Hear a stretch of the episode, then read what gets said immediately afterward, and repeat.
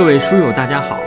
又到了我们阅读《春秋左传》的时间，让我们一起阅读，一同努力，一块儿成长。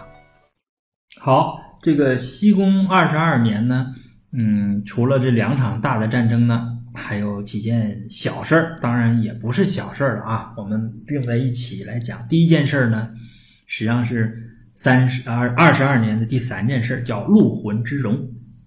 它呢，只见于传我们读一下《左传》西宫二十二年的第四条：“出平王之东迁也。”我们这个整个的这一套啊，最开始我从哪开始读呢？就是从平王东迁开始读，对吧？就是我那个最开始了，这个应该是怎么说？两年前了吧，对吧？这个周幽王被犬戎灭掉了，对吧？平王嗣位，然后东迁洛邑，辛酉。是伊川，就是辛酉呢，是周的一个大夫。伊川呢，就是啊呃是个水川，不是水嘛，对吧？就是周地的一个一个水。这个辛酉是周的大夫，他到伊川之后看什么？见啊呃披发而祭于野者。那我们都知道，这是一种呃就是一个披散的头发，在这个地里边这个祭祀。那这显然不是周礼嘛？他就说曰不及百年。此其荣乎？那么不到一百年，这个地方就应该是容忍的地地方了啊！其礼先亡矣。那么他的这个礼仪呀，这这这个就消失了啊。呃，秋秦晋迁陆浑之戎于伊川。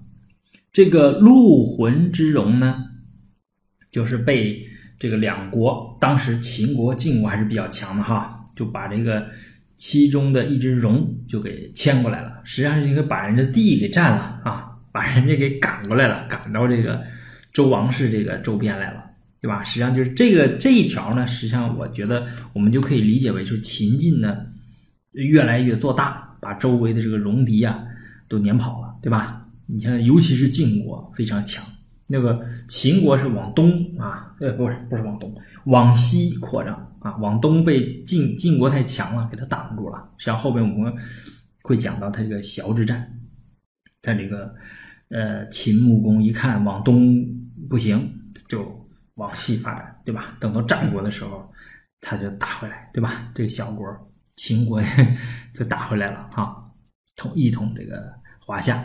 嗯，这是这这一条叫陆浑之戎，实际上是它记录什么呢？就是我们可以算啊。从平王，呃东迁一直到现在，就西宫二十二年，呃，应该是百年左右啊。好像有人算过，正好是一百年啊。反正有各种各样的算法。那么到这儿呢，这实际上是《左传》记载了一条呃正确的预言，就是被应验的预言，实际上《左传》都会记载。这是其中的嗯这么一个完整的一条，虽然短，但是我们可以看出《左传》记事的这个原则。就是只要是预言对的，都会记载。你像刚才那个预言啊，这是讲洪之战，这个舒詹对，呃，还有君子和舒詹对楚成王那个评价，实际上那个预言也是准的。后来他被商臣所杀。这是西宫的第三条，西宫二十二年第三条，西宫二十二年的第四件事儿哈。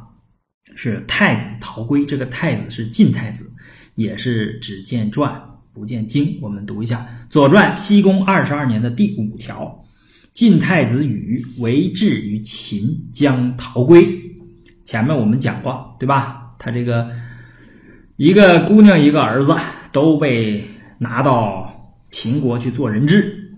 那么到二十二年呢，他想回国了，就没有往回逃了。魏嬴氏曰：“与子归乎？”就跟他这个媳妇儿，我们今天话说，跟他这个媳妇儿啊，因为这个穆公呢，就把自己的姑娘嫁给这个太子羽，对吧？这个实际上是强行的一个一个联盟的这么一种方式。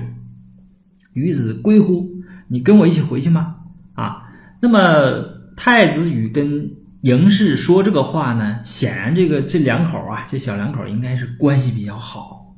就是关系不好，那可能都不跟他说，对吧？那跟他说肯定是两个人的感情比较好。说你跟我一起回去吧，是吧？那么这个你看啊，对曰，呃，这个这个女孩子说：“子晋太子而辱于秦，你是晋国的太子啊，对吧？你在我这做人质，你是在这受辱啊。子之欲归，不亦宜乎？那你要回去，你想回去，那不是很应该的吗？宜适宜的宜啊，是应该的啊。寡君之使。”弟子啊，世之今至啊，这个以故子也。那么我们这个国君啊，让我呢来服侍你，对吧？这个手里边拿着这个金啊，和这个雉是梳子啊，就是这个我们东北原来叫什么叫篦子，就是非常密的那个木梳，因为。这个咱们早先人呐，尤其是北方冬天，这个可能洗，呃，是不洗头或者是什么也不方便，对吧？但是呢，你总不洗这个，嗯，这个头发上可能会去长长这个虱子，所以用这个篦子呢往往外梳啊，就就这么个这么个东西哈。那实际上是就是服侍这个公子，这个事儿啊啊，这个事儿大家要记住啊，就是这个。使婢子世职金质啊，拿着这个毛巾 和这个这个梳子啊，这个在后边呢，还有什么时候他还出来呢？这个在《公子重耳流浪记》这个时候他还会出来啊。得等我们到时候再提啊。以故子也，实际上是让你安心啊。从子能而归，弃君命也。就是让我在这儿天天服侍你啊，对你这么好那么好，实际上是要把要要把你给呃呃固定到这儿，对吧？就是让让把你呢给拴住啊。那么我跟你跑了，那成啥了，对吧？呃，就是弃君命也。那么我我对这个秦穆公我说不过去呀，嗯嗯，不敢从，亦不敢言啊。就是说我呢不不敢跟你回去，回去之后嘛，我是弃君命。对吧？但是呢，你是我的这个丈夫，对吧？啊，呃，两人感情多好，对，还非常好，对吧？你是我的这个爱人，那我也不会告发你，义不敢言，就是你我不跟你跑，我也不告发你，遂逃归。所以太子回国去了啊。这是太子与归国啊。这个，嗯，这块我觉得呢是刻画谁呢？刻画这个姑娘啊，这个嬴氏。啊，呃，怀嬴啊，后边还有她的戏份啊，还有她的戏份。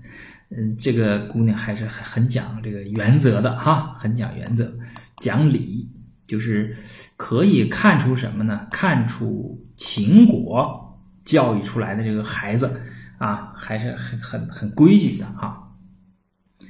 西宫二十二年的第五件事是王昭太叔，就是当年的这个王子带之乱啊。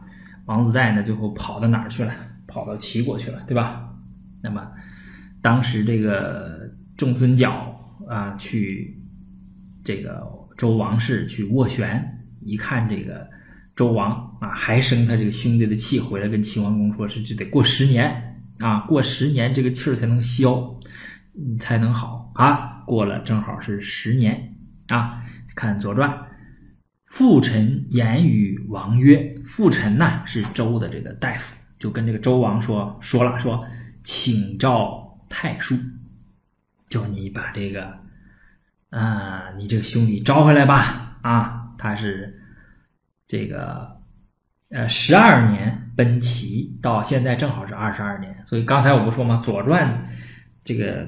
记载这个事儿啊，一定是非常准的预言，他都会记下来，对吧？那那个那个预言是是，不是算卦算出来的啊？那是仲孙角那个那个人有智慧啊，呃，就是估计出来的哈。所以诗曰，给出了诗小雅啊，说写比麒麟，婚姻孔云啊，孔就是很甚啊，这个在《诗经》里边。也出现过这个孔啊，就是孔子的孔，就是表示狠的意思啊。呃，那么它的意思呢，就是要这个呃和邻里的关系呢要融洽，就协比麒麟啊。这个婚姻呢，才能很好啊。婚姻孔云啊，呃，这是小雅正月啊，这是这么这么一首诗。这个呃，前面我也说过，我说这个春秋时代的这个呃大臣向国君进谏的话，都要引诗啊，引书，这都是规矩啊。我们呢，这个今人呢，向领导提意见的时候呢，也要采用他这个办法。当然不是说你你不要教条啊，你不要来一个诗什么的啊，你你也要引用一些呃什么金句啊，或者说是一些技术上的一些具体的数据呀，哎，不要光说这个道理，光说道理呢就给人说翻儿了，对吧？就不好听啊。五兄弟之不协，焉能怨诸侯？之不睦，你看这给上高度了，对吧？对吧？我这个咱们这个周国，呃，我们是周王室啊，是天子，我们这个兄弟还一直闹别扭，对吧？你你你怎么能埋怨说诸侯啊不听咱们王室的呢？对吧？现在王室衰微嘛，谁也不听咱的嘛，对吧？你看你自己家，你你兄弟都不和睦，那你这个榜样都没做好，大家也没人听你的。王悦。王子带自齐，复归于京师王赵之业，就是这襄王呢很高兴，对吧？哎，那么就把这个兄弟把他招回来了啊，兄弟和睦了啊，这个也是一段佳话，对吧？哎，就是呃，把这个兄弟们给他原谅了啊，这这实际上是这个这种罪行是不可原谅的，反叛呢，夺王位嘛啊。那么过了十年，这气儿也消了啊！实际上这是一段佳话。好，这是西宫二十二年的这几件小事儿合到一起。那么西宫二十二年呢，就到这里。